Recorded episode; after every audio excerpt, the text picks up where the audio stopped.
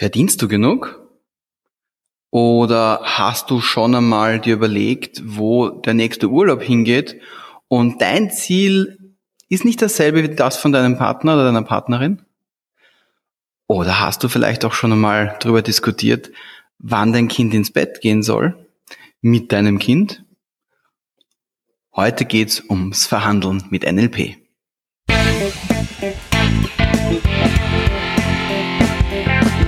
NLP Live, der Podcast für Frame Changer und Zukunftsbilder.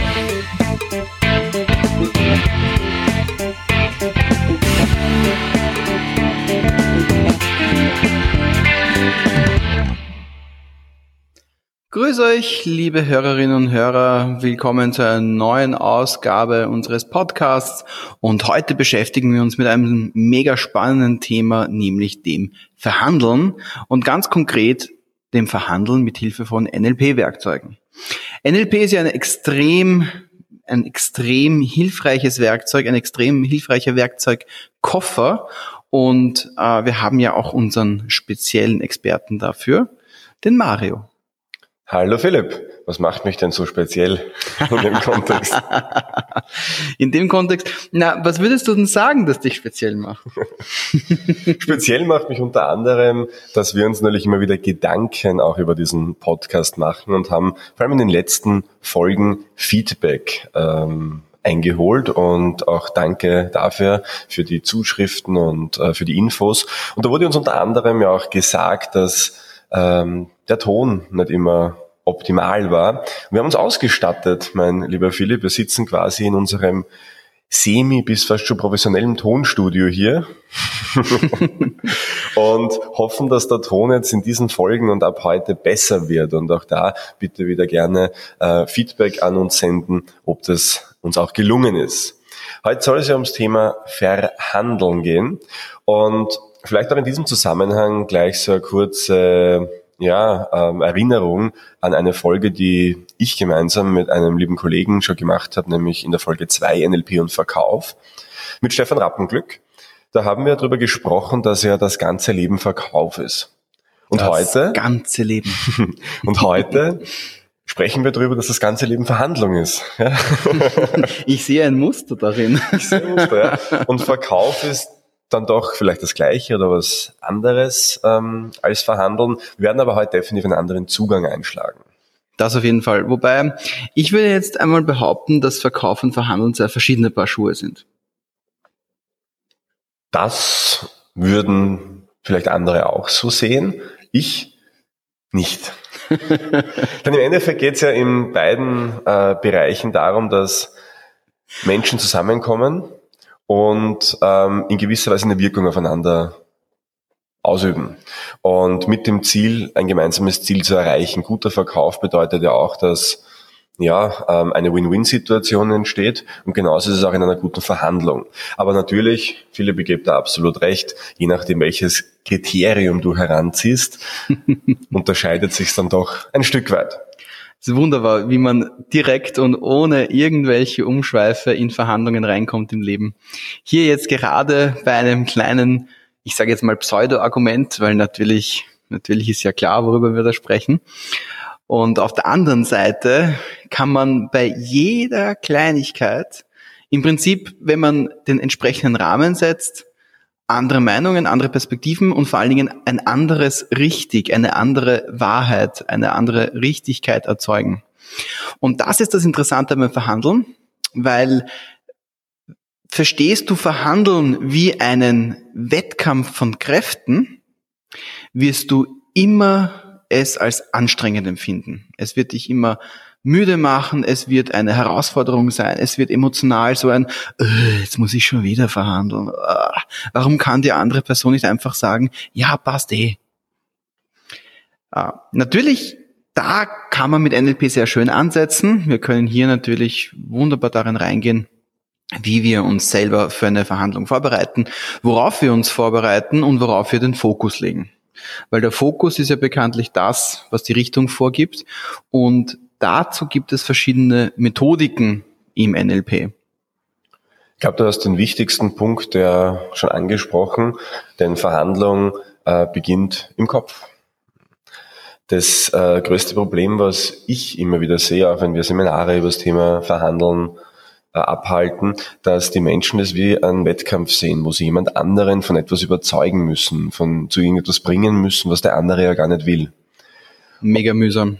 Und dass das natürlich anstrengend ist, ist klar und dass das dann schlussendlich nicht unbedingt immer zu einem erfolgreichen Abschluss führt, ist auch logisch, weil wenn man so an die Sache rangeht, dass ich quasi den anderen zu etwas bringen will, was er oder sie gar nicht möchte, dann ist es ja eine klassische Win-Lose-Situation. Das heißt, ähm, ja, damit der eine gewinnen kann, muss der andere verlieren.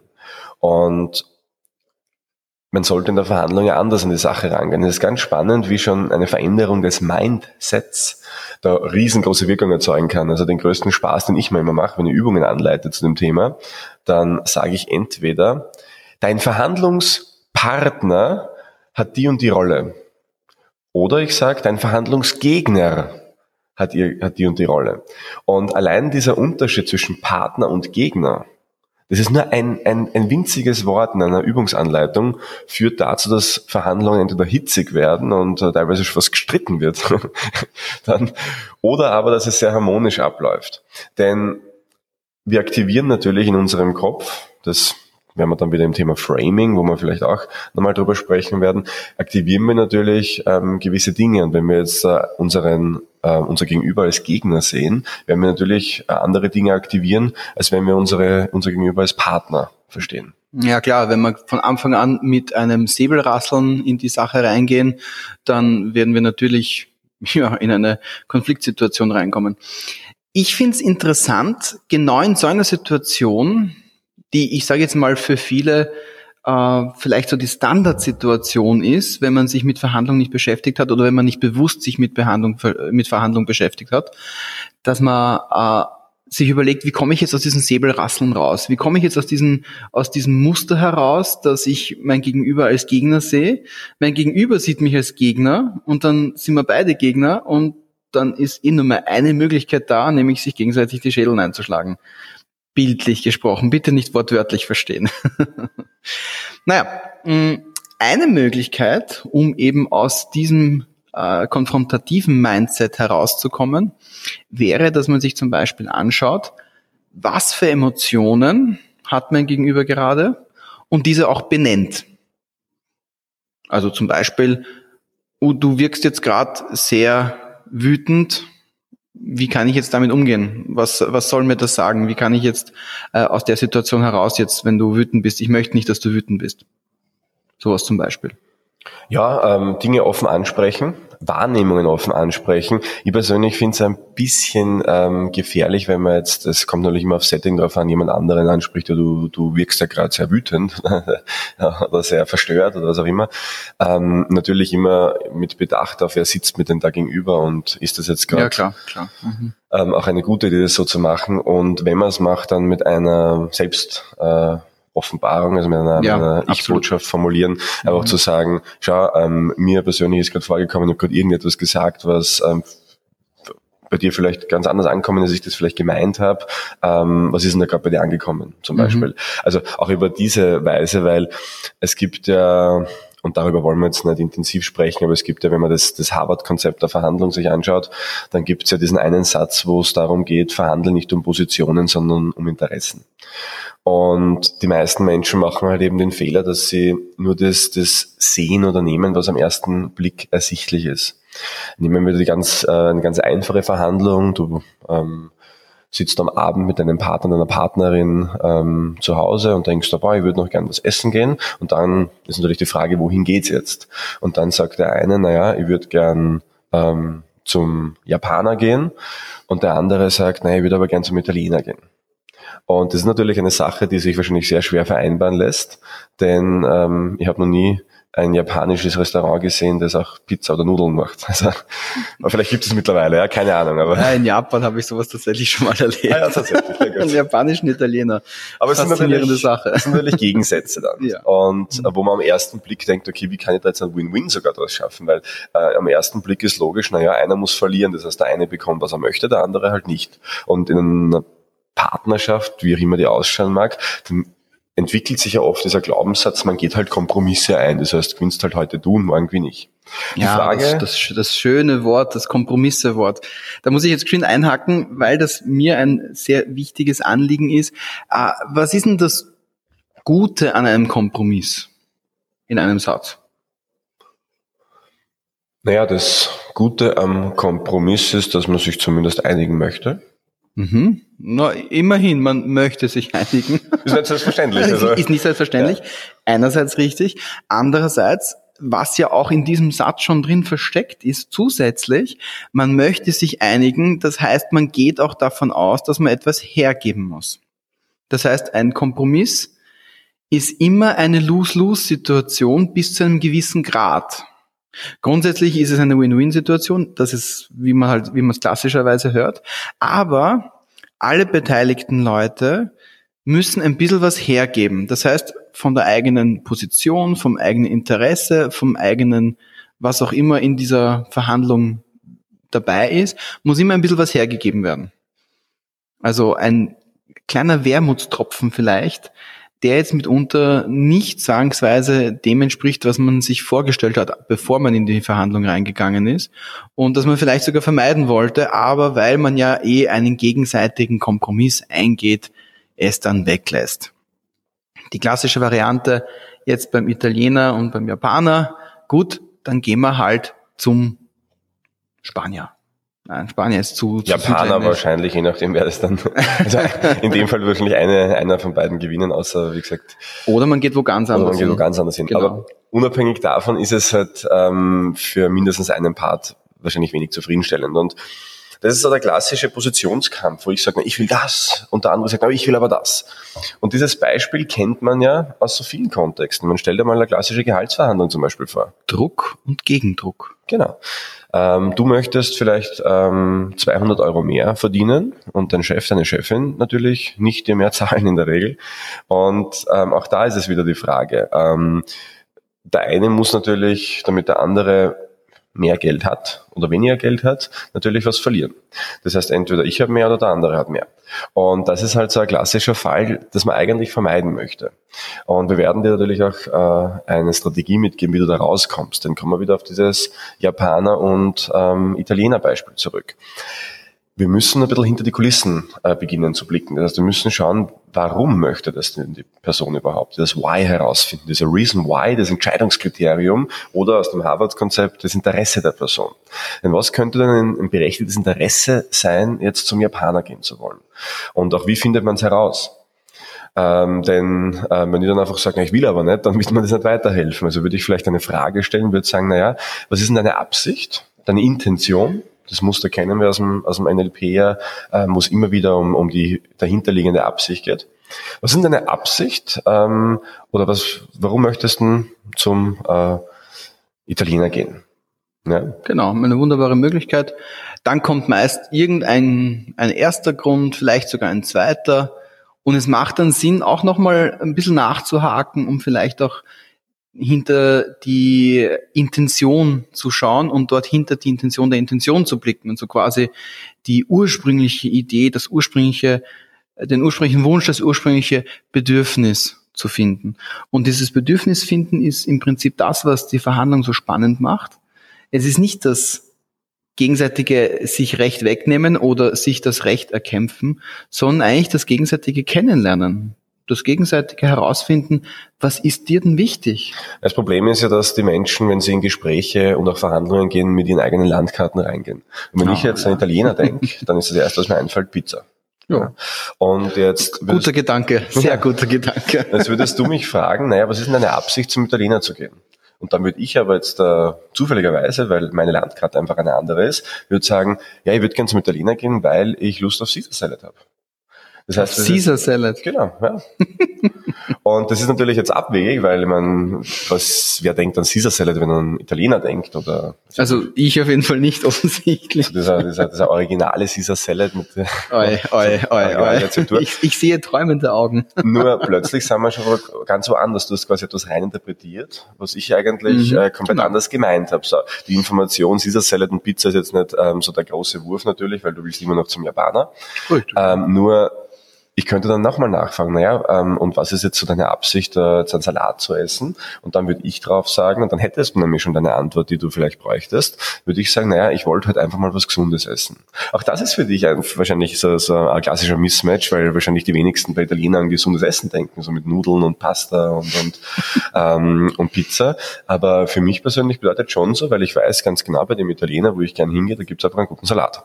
So, und plötzlich hast du Information bekommen, der hätte gern was Gesundes.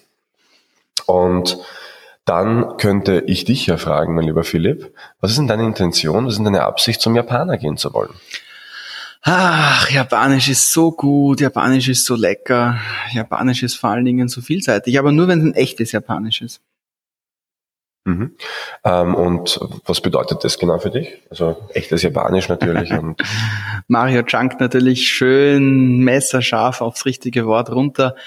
Äh, echtes, richtiges Japanisch ist für mich das, was ich selber in Japan kennengelernt habe. Ich habe mal die Freude und die Genugtuung erlebt, in Japan ein bisschen herumreisen zu dürfen, ja, ein bisschen mehr, äh, und habe eben dann dort das echte japanische Essen kennengelernt. Und wenn ich jetzt zum Beispiel an Japaner denke, dann denke ich in erster Linie sofort einmal daran, einen, einen, einen Japaner mir auszusuchen, der halt wirklich japanisches Essen anbietet und nicht das, das Mainstream-asiatische Essen, was man meistens bekommt. Was wäre das konkret?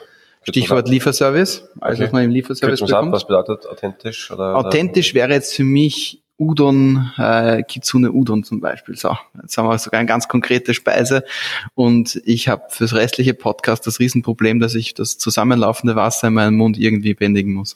Und jetzt haben wir natürlich ein Gericht und das ist immer noch eine Position. Okay? Mhm. Das heißt, ähm, ab und zu kommt es halt vor, dass wenn man dann so ein bisschen hinterfragt, ähm, man einfach sehr viel Information kriegt, aber immer noch das Interesse dahinter hat. Deshalb würde ich. Deswegen ist es so wichtig nachzufragen, was steht dahinter, das, was ich vorher gemeint habe, die Intention hinter der Intention. Deshalb würde ich jetzt weiter fragen, naja, ähm, ich verstehe jetzt dieses Essen, ja, das äh, natürlich, wenn du schon davon redest, dann läuft dir vielleicht dem einen oder anderen das Wasser im Mund zusammen. Was bedeutet denn ähm, das jetzt der, der konkrete? Was heißt denn das äh, für dich oder verbindest du irgendwas mit diesem, mit diesem Gericht vielleicht? Und das ist die Jackpot-Frage, weil natürlich verbinde ich was damit. Wenn mhm. ich an Kitsune Udon denke zum Beispiel, äh, kann ich mich an ein sehr schönes Abendessen mit einer Bekannten von mir in Japan in einer Universität erinnern. Also da kommt jetzt ein sehr, eine sehr spezifische das, Erinnerung hoch. Welches Gefühl löst das aus in dir? Das löst ein sehr wohliges, angenehmes äh, sehr, sehr wohlige, angenehme Erinnerung, sehr wohliges, angenehmes Gefühl aus. Und, und da sind wir jetzt nämlich bei genau dem Punkt, auf den der Mario hinaus wollte. Was steht dahinter? Spannend, denn, denn jetzt können wir zusammenfassen. Eigentlich, Philipp, geht es dir darum, ein wohlig warmes Gefühl zu haben. Mhm. Und mir geht es darum, äh, was Gesundes zu bekommen. Natürlich hinter gesund steckt auch noch ähm, natürlich Könnte man auch noch unterjunken, Könnte ja. man noch nachfragen, aber es ist zumindest mal eine Ebene höher. Und dann könnten wir resümieren, okay Philipp, das heißt, wenn wir etwas finden würden, wo du ein wohlig warmes Gefühl hast, nicht was Gesundes zum Essen kriegst, hätte man eigentlich beide so wollen. Genau. Und dann können wir ganz neue Wege einschlagen, weil dann kommt vielleicht wirklich nicht Japaner oder Italiener raus, sondern dann kommt vielleicht wirklich ein ganz neuartiges Restaurant raus, wo man sagt, naja, wo wird es mhm. vielleicht doch noch dieses Gefühl geben und wo kriege ich was Gesundes? Und oder ganz abwegig, vielleicht kochen wir einfach gemeinsam. Oder so. Das uh, ein, ein, ein, ein Double Date. Ja. Uh. Ist, jetzt, ähm, ist jetzt natürlich ähm, äh, nicht der typischste Fall, so miteinander zu sprechen. Ähm, leider muss man auch dazu sagen. Ja. Mhm. Ähm, Menschen, die gut miteinander kommunizieren, die ähm, machen es eigentlich standardmäßig, dass sie so ein bisschen hinter die Kulissen blicken möchten genau. und fragen, was steckt denn da dahinter. Ähm, es, da geht es aber vor allem auch darum, dass man selbst, und deshalb gehören natürlich zum guten Verhandeln ähm, auch immer zwei dazu, ähm, ich glaube, wenn einer sich stur stellt und einfach nicht möchte, dann ist es natürlich schwierig durchzudringen. Dann muss man sich vielleicht so andere Methoden überlegen, zum Beispiel dann noch mehr in Rapport zu gehen, mehr Bindung aufzubauen. Im Endeffekt geht es immer um, um die persönliche Beziehung miteinander. Also bevor man solche Fragen ja stellen kann und offen miteinander reden kann, geht es ja darum, ein Vertrauensverhältnis aufzubauen. Du brauchst das Vertrauensverhältnis, du brauchst aber auch das Gespür für die andere Person. Also ich würde jetzt sagen, das eine ist mehr nach, nach, äh, nach innen gerichtet, wie baue ich das Vertrauen auf, das andere ist mehr nach außen gerichtet, was sehe ich an der Person, was kann ich wahrnehmen, was tut sich in der Person, in der Situation? Und dann eben auch situationselastisch, um das Unwort von, ich glaube 2016 äh, zu zitieren, um dann eben situationselastisch zu reagieren und zu schauen, was wird denn jetzt Sinn machen? Wenn jetzt die Person zum Beispiel auf stur schaltet, dann müsste ich mir überlegen, wie kann ich denn die Person äh, aus diesem, aus diesem Sturheitsflow herausstoßen zum Beispiel und ihren State verändern. Und einfach schon mal schauen, okay, hey, so kommen wir nicht weiter. Hast du schon dran gedacht, ob du heute eine Blume gesehen hast?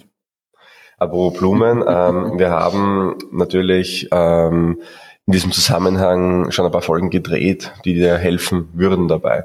Und zwar Folge 11, ähm, vertrauensvolle Beziehungen aufbauen. Da kannst du mal reinhören, wenn es darum geht, Rapport aufzubauen mit anderen Menschen. Wir haben dann ähm, noch weitere Folgen, die in diesem Zusammenhang sehr interessant sein können, nämlich Folge 8, Lügen entlarven mit NLP. Da kannst du auch mal reinhören, ob da vielleicht das ein oder andere drinnen steckt. Und was wahrscheinlich auch sehr interessant sein könnte, wäre dann noch die Folge 3, ähm, erfolgreich kommunizieren, wo es eben auch darum geht, mit anderen Menschen auf eine Ebene zu kommen, Informationen rauszufinden. Also mhm. ähm, uns ist durchaus bewusst, dass ein sehr breites Feld ist, das Thema Verhandeln. Deshalb gehen wir auf diese Sachen nicht ein. Wichtig für dich zu wissen, ist eine Mindset-Sache im Endeffekt. Ich brauche einfach eine gute Beziehung. Fall, ja. Ich muss den anderen ähm, als Partner wahrnehmen und verstehen. Und diese Beziehung kommt immer zuerst. Wenn ich in eine Verhandlung gehe und ich von Anfang an merke, boah, da ist einfach Misstrauen da und dann ist das ähm, wahrscheinlich nicht das Nachhaltigste, was man tut. Denn ich glaube, so eine Sache, die Verhandlungen ja auch auszeichnet, ist ja, dass sie längerfristig sind. Also sowohl in der, äh, genau, im ja. Unternehmenskontext, wenn ich jetzt sage, ich habe jetzt da Beziehungen zu natürlich meinen Vorgesetzten, ganz klar, aber auch zu Kollegen, aber vielleicht auch, wenn ich äh, im Einkauf oder Verkauf tätig bin, sind das ja meistens längere Beziehungen. Und da wird dir höchstwahrscheinlich jeder sagen, dass es einfach darum geht, ein gutes Verhältnis zu denjenigen zu haben, weil in dem Moment, wo das nämlich da ist, dann kann ich eben schauen, äh, kreative Lösungen zu finden, die vielleicht vorher noch gar nicht da waren. Weißt? Dann, dann erlebt man vielleicht einen schönen Abend, wenn man miteinander was kocht und, und nicht, wenn man da irgendwie stupide vielleicht was essen geht.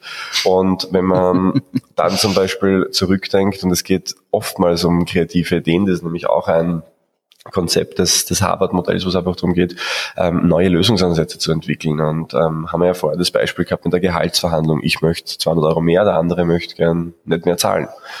Und auch da könnte man sich ja fragen, naja, was möchte ich denn mit dem Geld überhaupt machen? Worum geht's denn da überhaupt? Für viele geht's ja ähm, bei diesem Thema sehr stark ums Thema Wertschätzung zum Beispiel. Ja, meine Kollegen verdienen ähm, auch so viel, jetzt will ich genau das Gleiche haben. Oder jetzt bin ich schon so lange dabei und ich hätte gerne mal ähm, ja ein bisschen Anerkennung dafür. Kann aber natürlich auch sein, dass mir denke, boah, ein neues Auto steht an und ich kann es mir gar nicht leisten. Also es gibt ja so viele Gründe, die dahinter stecken und wenn jetzt natürlich ich davon ausgehe, ich weiß eh, was der andere will, dann werde ich keine kreativen Lösungen finden. Wenn es aber wirklich nur um Anerkennung geht, dann kann man ja viele Arten und Weisen diese Anerkennung auch geben, ohne dass es jetzt unbedingt mehr Geld kosten muss, sondern man kann neue Aufgabengebiete ähm, forcieren, man kann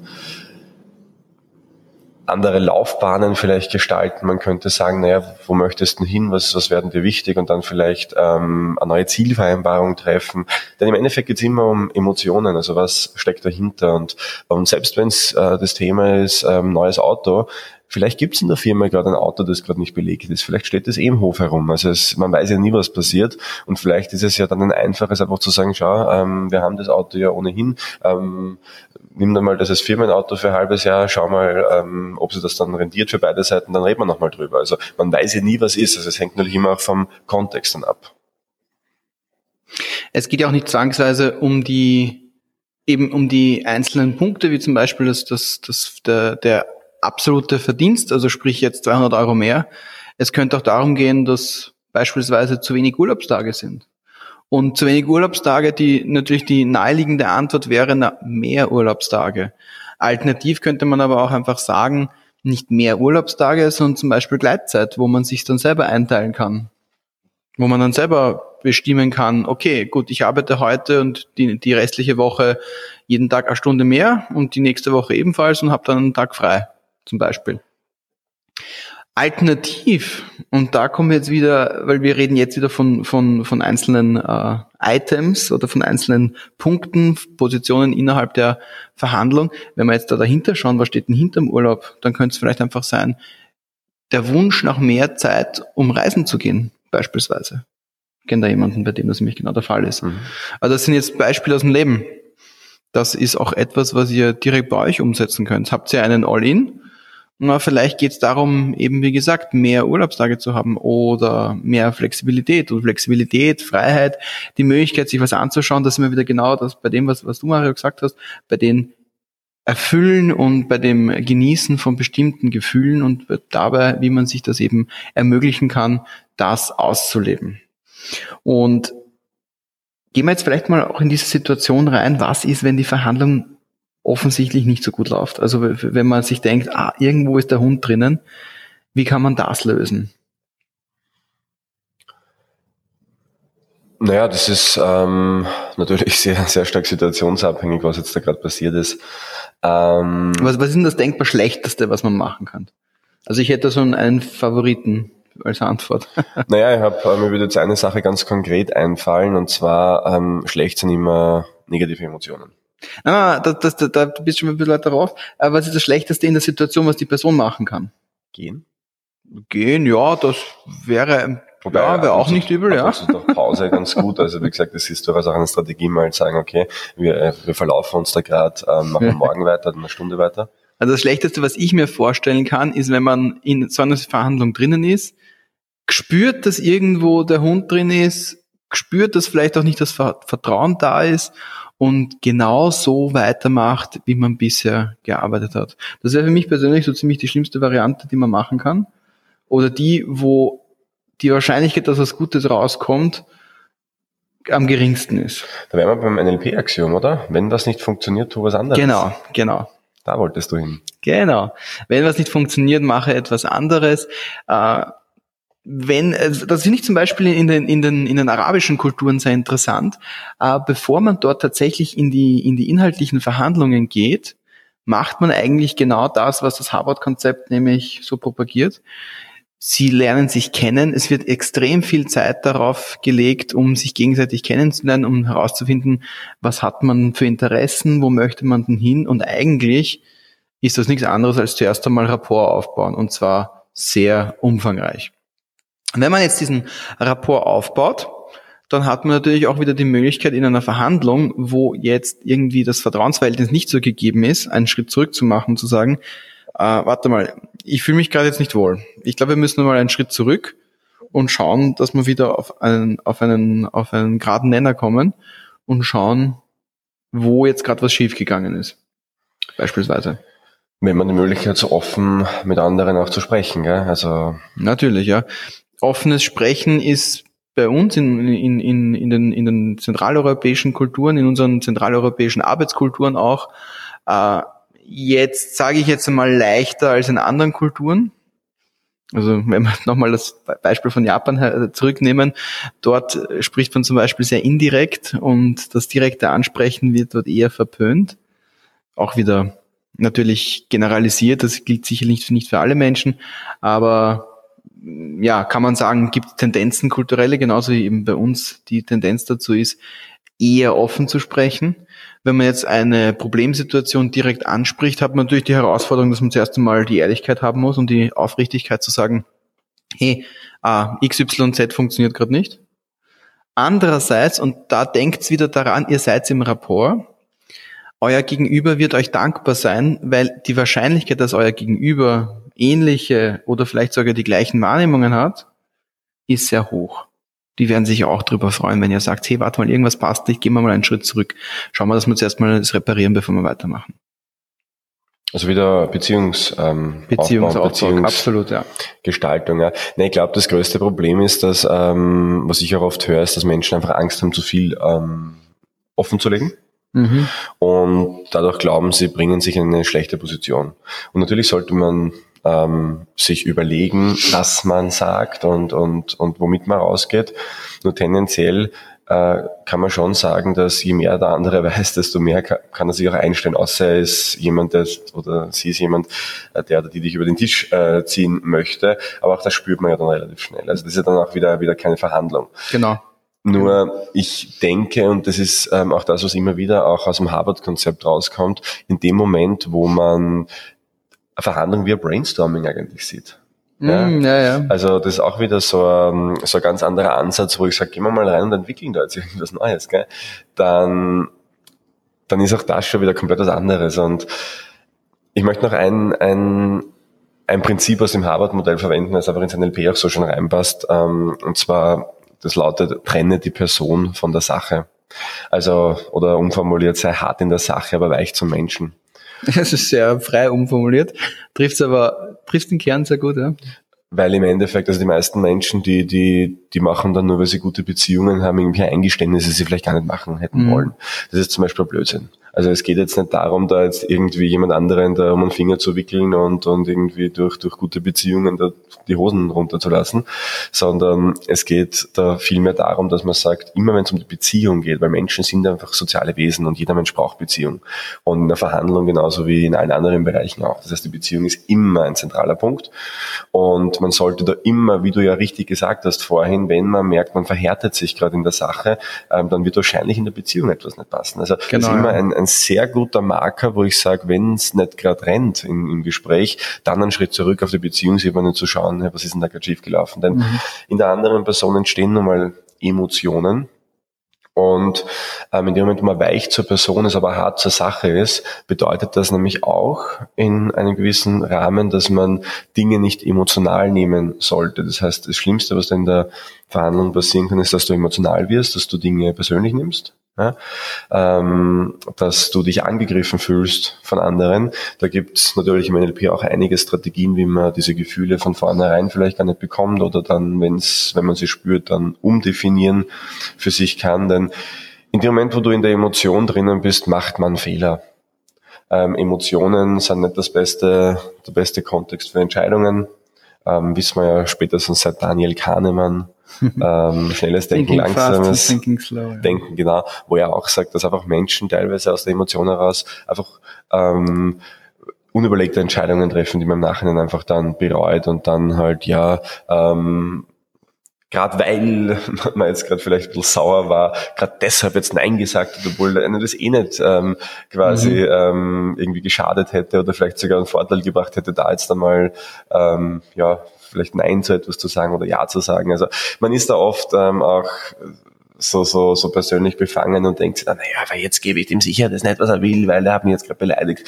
Das ist natürlich äh, ein, ein... Eine großartige Art und Weise, um ein, eine, einen Misserfolg einzufahren oder vorzuplanen, ja.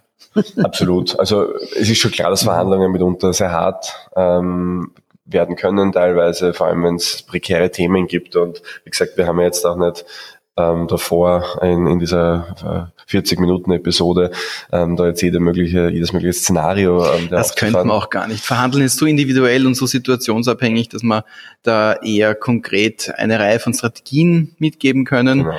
Äh, aber das übersteigt auch das Podcast natürlich. Was wir schon machen können, ist immer wieder uns darauf zurückbesinnen, wo setzen denn Emotionen bei uns an? Was machen sie mit uns? Und wie kann ich mich äh, da wieder raus, wie kann ich das erstens bemerken und zweitens dann eben den Schritt zurück machen in der Verhandlung und sagen, hey, warte mal, ähm, XY passt gerade nicht oder mir ist das aufgefallen, das macht mich ein bisschen unrund, das sollte man auch noch berücksichtigen, bevor wir weitermachen. Und, und auf die Art und Weise einfach schön gemeinsam, nämlich verhandeln ist ja eine partnerschaftliche Sache eigentlich, äh, gemeinsam eben ein Brainstorming machen und ein gemeinsames zukünftiges Bild eines Erfolges malen zum Beispiel. Mhm. Das ist eine sehr schöne Möglichkeit, auch um Menschen kennenzulernen.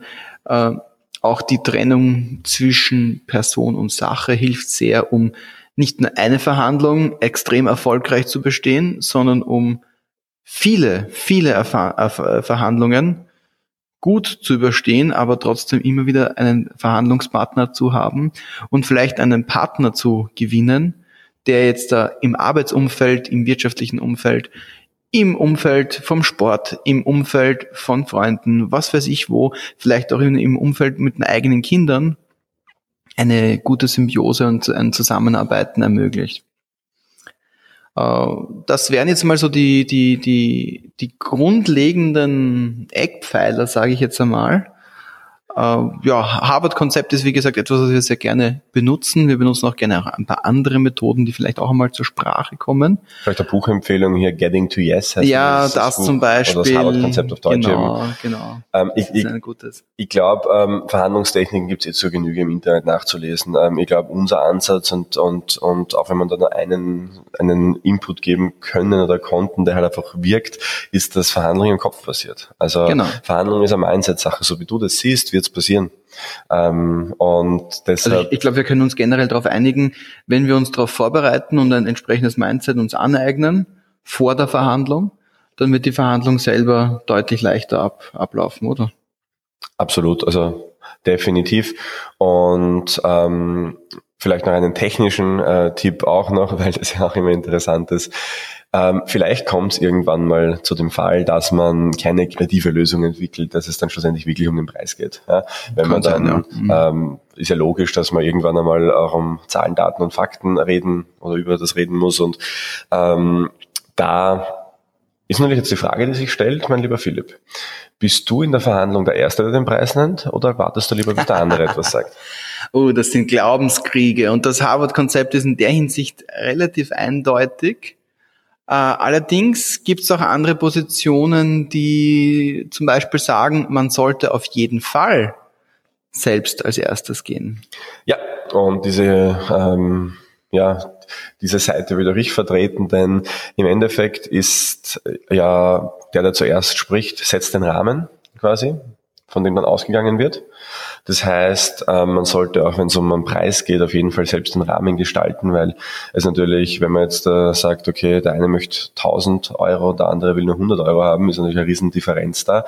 Nur trotzdem ist der, der zuerst quasi etwas sagt, der Ausgangspunkt mal, äh, von dem man dann weg argumentieren und diskutieren muss. Also im Zweifelsfall scheue dich nicht davor, auch zuerst in die Vollen zu gehen. Ich weiß, man, man wartet da lieber ab und, und geht so auf die sichere Seite, ähm, mal lieber nichts zu sagen. Man möchte den anderen ja auch jetzt nicht irgendwie verschrecken oder verärgern oder was auch immer. Ähm, trotzdem sei dir auch bewusst, dass wenn du das nicht ähm, aktiv äh, tust, also wenn du nicht die die, die Verantwortung auch ähm, für das übernimmst, was du möchtest, dann wird das jemand anderer tun. Grundsätzlich für dich. Und das heißt, du bist dann immer irgendwie so ein bisschen, du musst dann wieder, wieder, damit arbeiten, was von anderen kommt. Also gestalte lieber selbst den Rahmen, als dass du ihn dir irgendwie überstülpen lässt und dann mühevoll verändern musst. Es gibt natürlich andere Möglichkeiten, wenn du jetzt in die Situation reingekommen bist, dass dir ein Rahmen übergestülpt worden ist oder übergestülpt wurde, dann kannst du dir natürlich dadurch behilflich sein, dass du einfach einmal mit einer, bitte schon, das ist, das ist ein wichtiger Grund, äh, eine wichtige Grundvoraussetzung für die folgende Aussage, dass du mit einer Offen, Offenheit und Ehrlichkeit und mit einer menschlichen Direktheit äh, einfach sagst, ja, mit diesem Angebot kann ich nicht, wie, wie soll ich damit umgehen? Wie soll ich das erreichen? Wie kann ich das bewerkstelligen? Was passiert dadurch? Der Rahmen, der dir vorgegeben wurde, der dir, ich sage jetzt mal, ein bisschen provokant aufgezwungen wurde, wird auf die andere Person zurückgeworfen und die andere Person wird in das Mindset hineinversetzt, ja, na, ah, das ist das Problem jetzt, na, und wie lösen wir das? Und dieses, wie lösen wir das, ist jetzt aber eigentlich ein, äh, die Person, die zuerst einen Rahmen aufgezogen hat, dein Gegenüber, muss jetzt anfangen, dein Problem zu lösen, damit es die eigene Verhandlungsposition erreicht. Das ist auch ein ganz interessanter Standpunkt. Vielleicht gehen wir da mal ein bisschen näher drauf ein. Das ist für die heutige Episode dann vielleicht schon ein bisschen viel. Äh, aber da gibt es noch eine Menge Sachen, die man machen kann. Und eine der schönen Fragen, die ich da an der Stelle auch mitgeben möchte, ist eben dieses, äh, tut mir leid, wie soll ich das bewerkstelligen? Ganz, ganz tolle Frage, eine sehr magische Frage. Probiert es aus, dann werdet ihr merken, was passiert. Vor allen Dingen mit den Leuten, die vorher einen Rahmen vorgeben, der komplett überzogen war. Probiert es aus. Habt viel Spaß dabei. In diesem Sinne haben wir jetzt, glaube ich, viele Themen durchgesprochen. Wir haben sogar noch geschafft, das Harvard-Konzept da reinzupacken in diese knapp 40 Minuten. Ja, also verstümmelt und ganz kurz reingestopft. Sehr gut.